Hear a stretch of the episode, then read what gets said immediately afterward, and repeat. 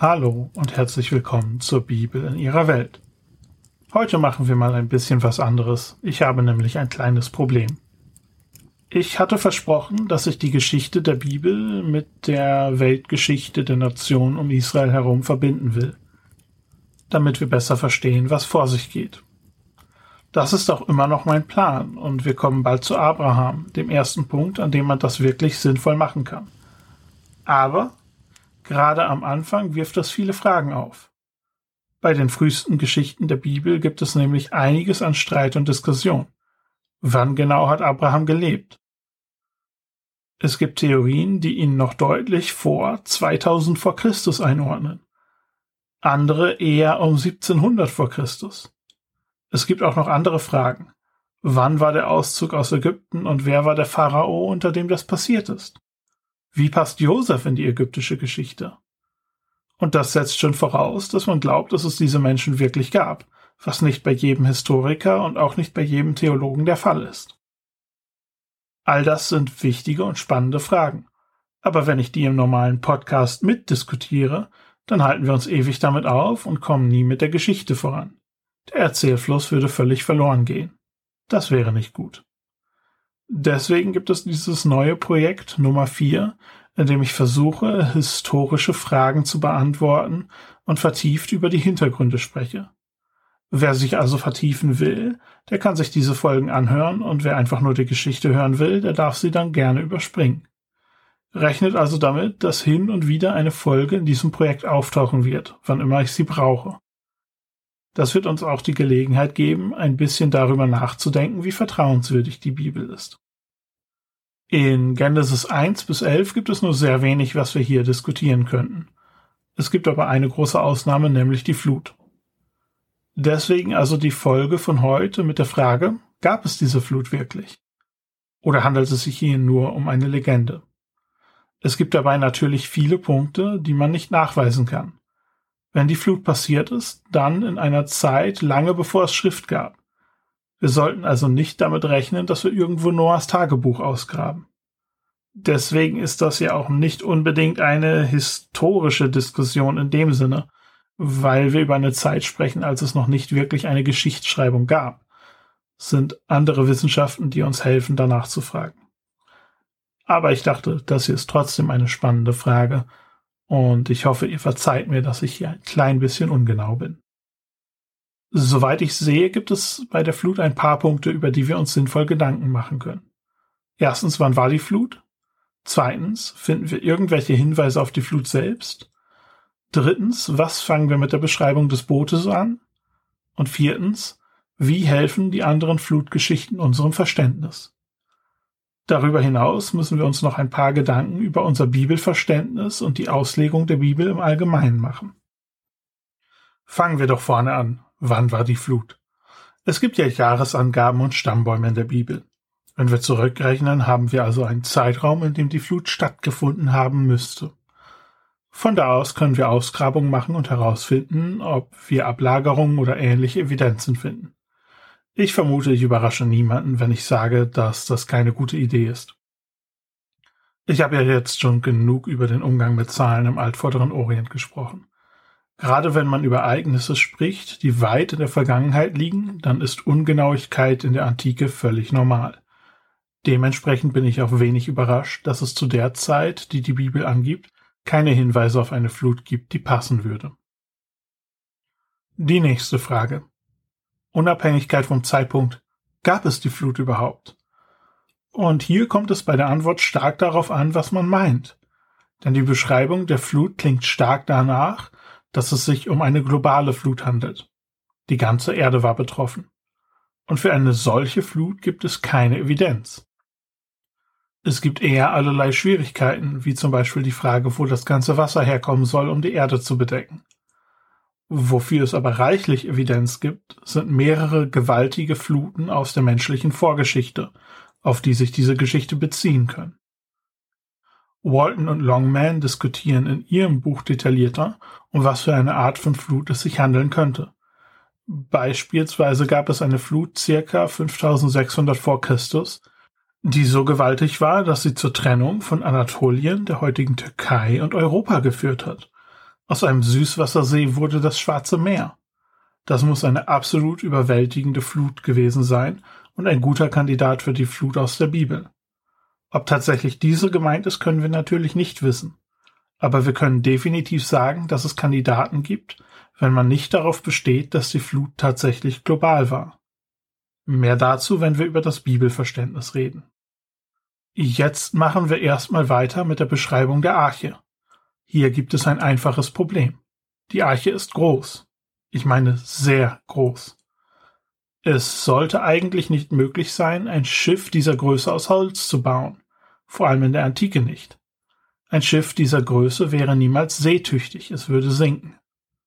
Vielleicht will der eine oder andere Widerspruch erheben. Immerhin hat jemand in Amerika die Arche nachgebaut. Aber das ist mit moderner Technologie geschehen. Und auch diese Replikation steht auf dem Land, weit weg vom Wasser. Auch dort wurde gefragt, ob so ein großes Schiff seetüchtig sein kann. Ich bin kein Experte, was Holzschiffe angeht, aber es gibt viele Stimmen, die Nein sagen. Definitiv können wir sagen, dass die Arche als viel größer dargestellt wird als jedes Schiff, das wir aus der Antike kennen. Und selbst wenn wir sagen, die Arche war kleiner, hätte die Konstruktion eines solchen Schiffes Technologien gebraucht, die Noahs Zeit tausende von Jahren voraus war. Also wenn man darauf besteht, dass jedes Detail so war, wie der Text es beschreibt, dann sieht es eher schlecht aus. Die nächste Frage war, was wir mit anderen Flutstories anfangen.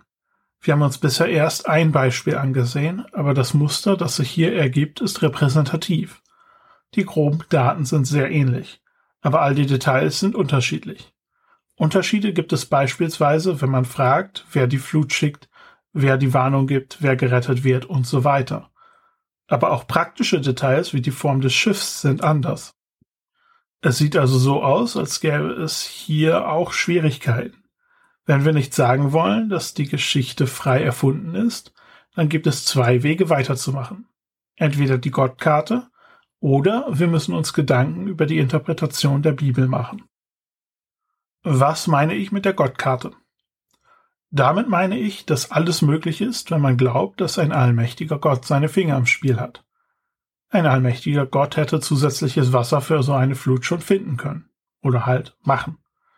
Er hätte Noah auch Anweisungen geben können, wie er dieses Schiff bauen soll. Und hätte das Boot auch locker zusammenhalten können, selbst wenn es eigentlich nicht seetauglich ist. Und ich meine das ganz ernst. Wenn man die Idee von einem allmächtigen Gott wirklich ernst nimmt, dann ist alles möglich. Wenn er schon Jesus von den Toten auferweckt hat, dann wäre alles andere auch kein Problem gewesen. Das muss man einfach so sagen. Aber nur weil das möglich ist, bedeutet es nicht, dass es auch die beste Interpretation von dem Text ist. Ich denke, wir müssen an dieser Stelle nämlich erstmal fragen, ob wir den Text richtig verstanden haben. Und wir müssen fragen, ob dieses strenge entweder oder, das viele mit sich herumtragen, wirklich angemessen ist. Ich meine, entweder ist alles so bis ins letzte Detail passiert, wie es da steht, oder alles ist Blödsinn. Wo kommt dieser Anspruch her? So funktioniert Sprache im Normalfall nämlich nicht. Und damit spreche ich nicht nur über die Antike. Auch in unserer modernen Gesellschaft arrangieren wir Material, wenn wir eine Geschichte erzählen. Wir entscheiden, was wir betonen und was wir weglassen. Wir übertreiben oder wir untertreiben für einen bestimmten Effekt.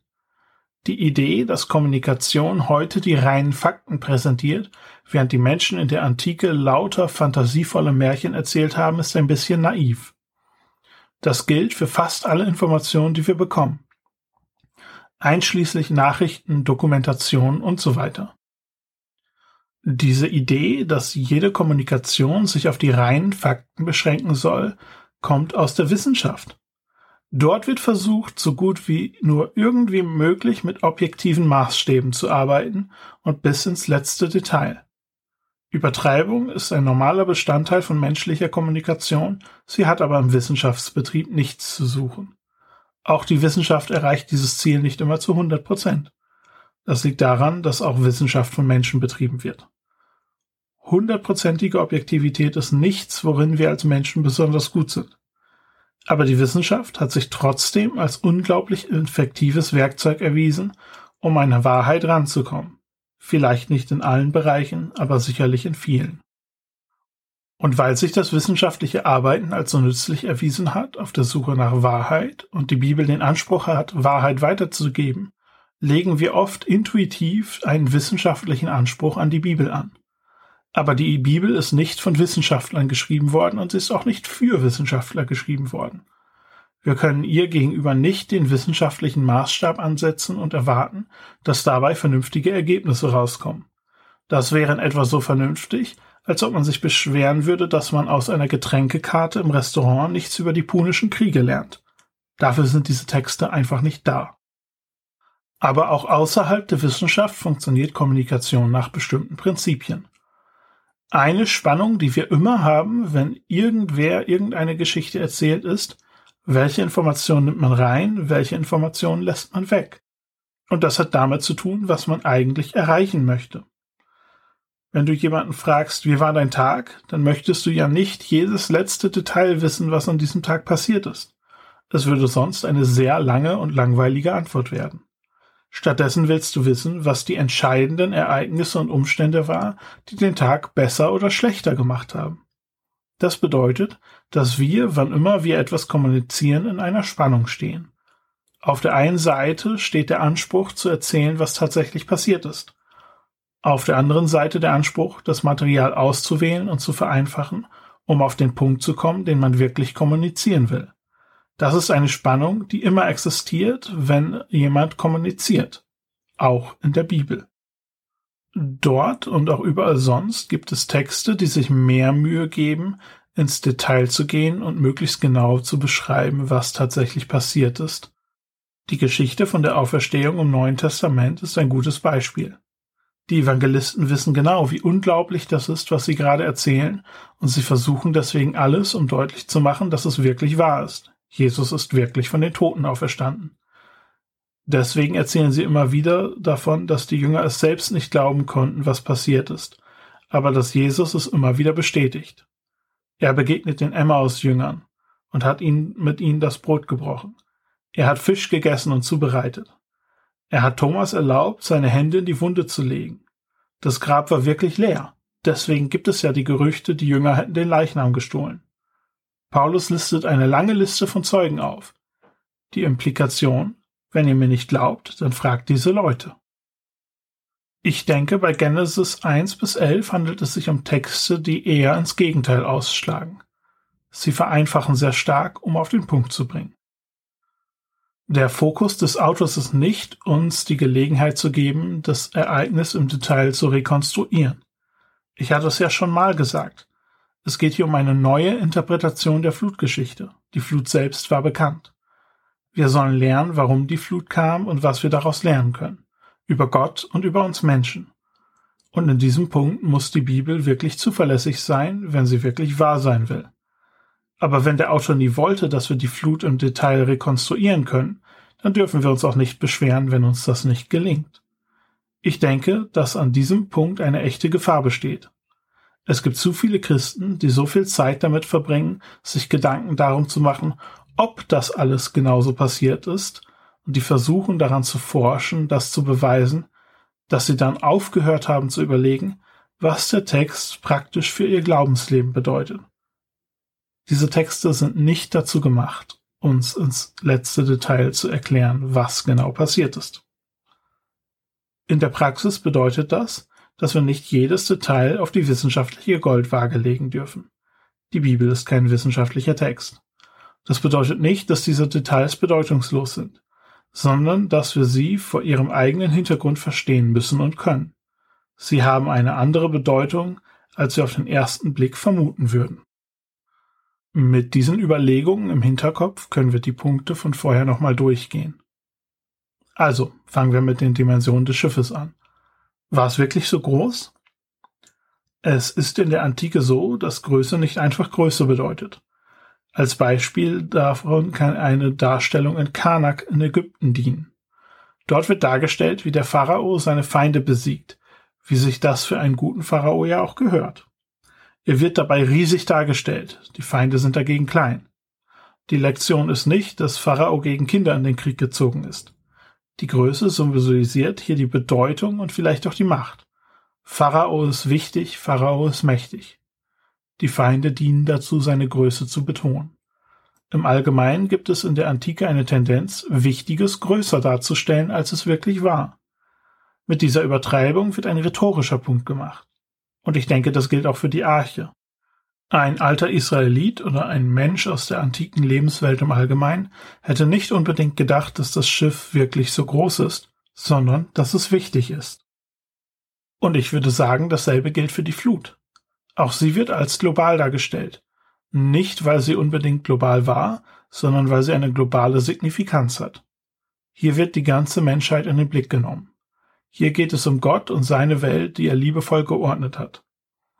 Diese Art der Kommunikation durch Übertreibung wäre in der Antike nicht ungewöhnlich gewesen.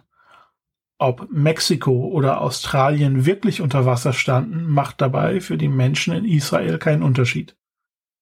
Diese Orte sind ja nicht mal bekannt. Wie hätte man diesen Unterschied überhaupt damals kommunizieren sollen? Also hört mal, da gibt es noch andere Länder auf der anderen Seite des Globus und übrigens die Welt ist rund und äh, der Himmel ist gar nicht fest. Welchen Zweck hätte das damals erfüllt? Also gab es eine Flut? Ich denke, wir können sagen, dass es auf jeden Fall eine Flut gab. Und was ist mit einem Noah? Ich denke auch. Menschen haben diese Flut überlebt und ich zweifle nicht daran, dass sie darin Gottes Errettung gesehen und erlebt haben. Aber wir wissen nicht, wie das genau ausgesehen hat. Wie groß war das Boot? Wo und wann genau waren die Flut? Das wissen wir einfach nicht. Ist auch nicht so wichtig. Lernen können wir aus diesem Text eine ganze Menge. Aber das war Thema für die Hauptgeschichte. Und damit sind wir dann jetzt auch erstmal beim Ende für unser Thema heute. Beim nächsten Mal geht es im normalen Programm weiter, genau mit diesen Fragen. In diesem Projekt melde ich mich wieder, wenn wir konkret auf Abraham zugehen. Dann werden wir uns seine Welt und seine historischen Hintergründe anschauen. Das wird eine lange intensive Diskussion. Ich bedanke mich fürs Zuhören und wir hören uns beim nächsten Mal.